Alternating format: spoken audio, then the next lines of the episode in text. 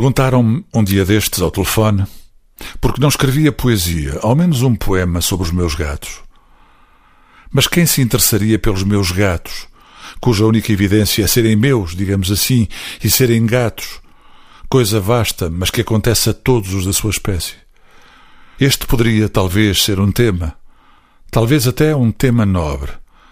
Mas um tema não chega para um poema, nem sequer para um poema sobre, porque é o poema o tema, forma apenas. Depois, os meus gatos escapam demais à poesia, ou de menos, o que vem dar ao mesmo.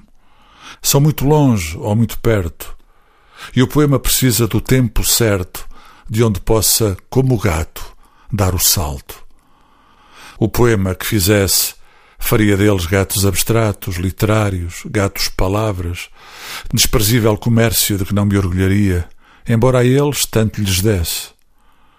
Por fim, não existem os meus gatos.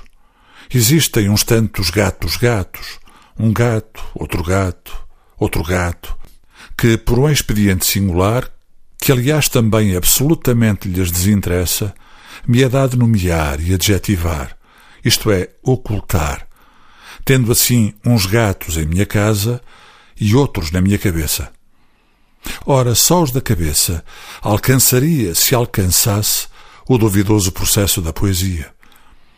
Fiquei-me por isso por uma prosa, e mesmo assim excessivamente corrida e judiciosa.